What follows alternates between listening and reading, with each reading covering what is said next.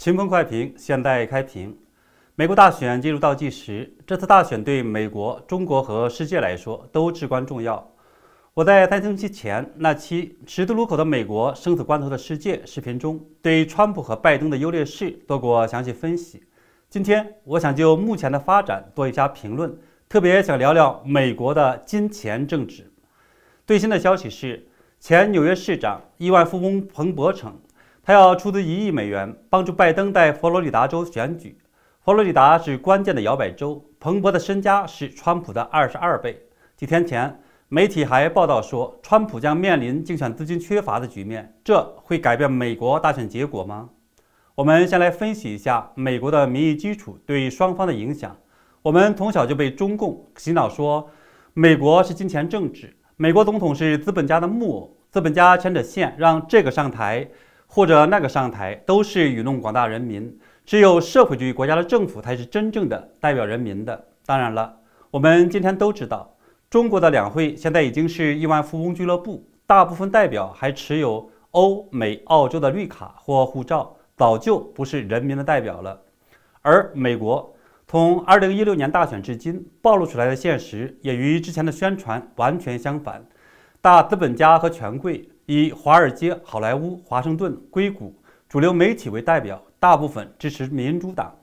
支持川普的选民主体是中产阶级和部分失落的中产阶级，如铁锈带、农业州选民。也就是说，川普的当选是那些在全球化，包括过去三十年与中共做生意发了大财的那些大资本家、大利益集团的失败，同时是美国平民，也就是中产阶级为主的民众的胜利。值得注意的是什么呢？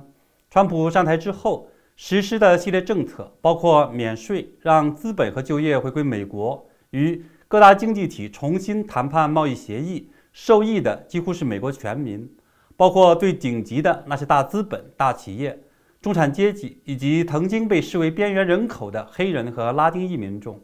这样一来，川普的选民基础就比四年前大大的扩大了。我在之前那期节目中指出，在经济、美国安定、应对中共威胁和个人健康四大方面，川普占优势。现在看依然是这样，所以我认为佛罗里达的选举结果不会变。这里有一个典型证据：八月十五号，佛罗里达州一千六百多艘游艇聚集到清水市，这是中产阶级在发出声音。打破了之前的一千一百八十艘游艇聚集的世界纪录，也打破了红黄等人说的川普的支持者都是美国下层民众那样的谎言。上面我们谈的是美国的金钱政治的真相。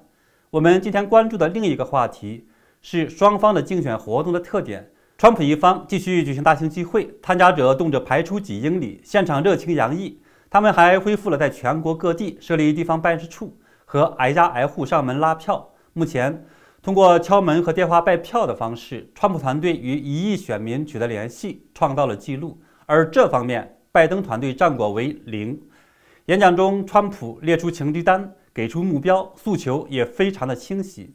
与川普相比，拜登的竞选特点，我觉得可以用三个词表示：小、慢、推卸责任。英文叫 small, slow, shifting the blame。第一个词“小”指小型聚会。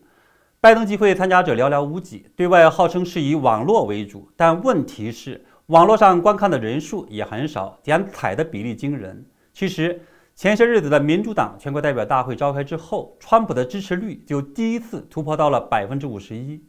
拜登团队第二个特点是慢，川普把拜登叫做 “slow Biden”，慢吞吞的拜登这个称呼很准确。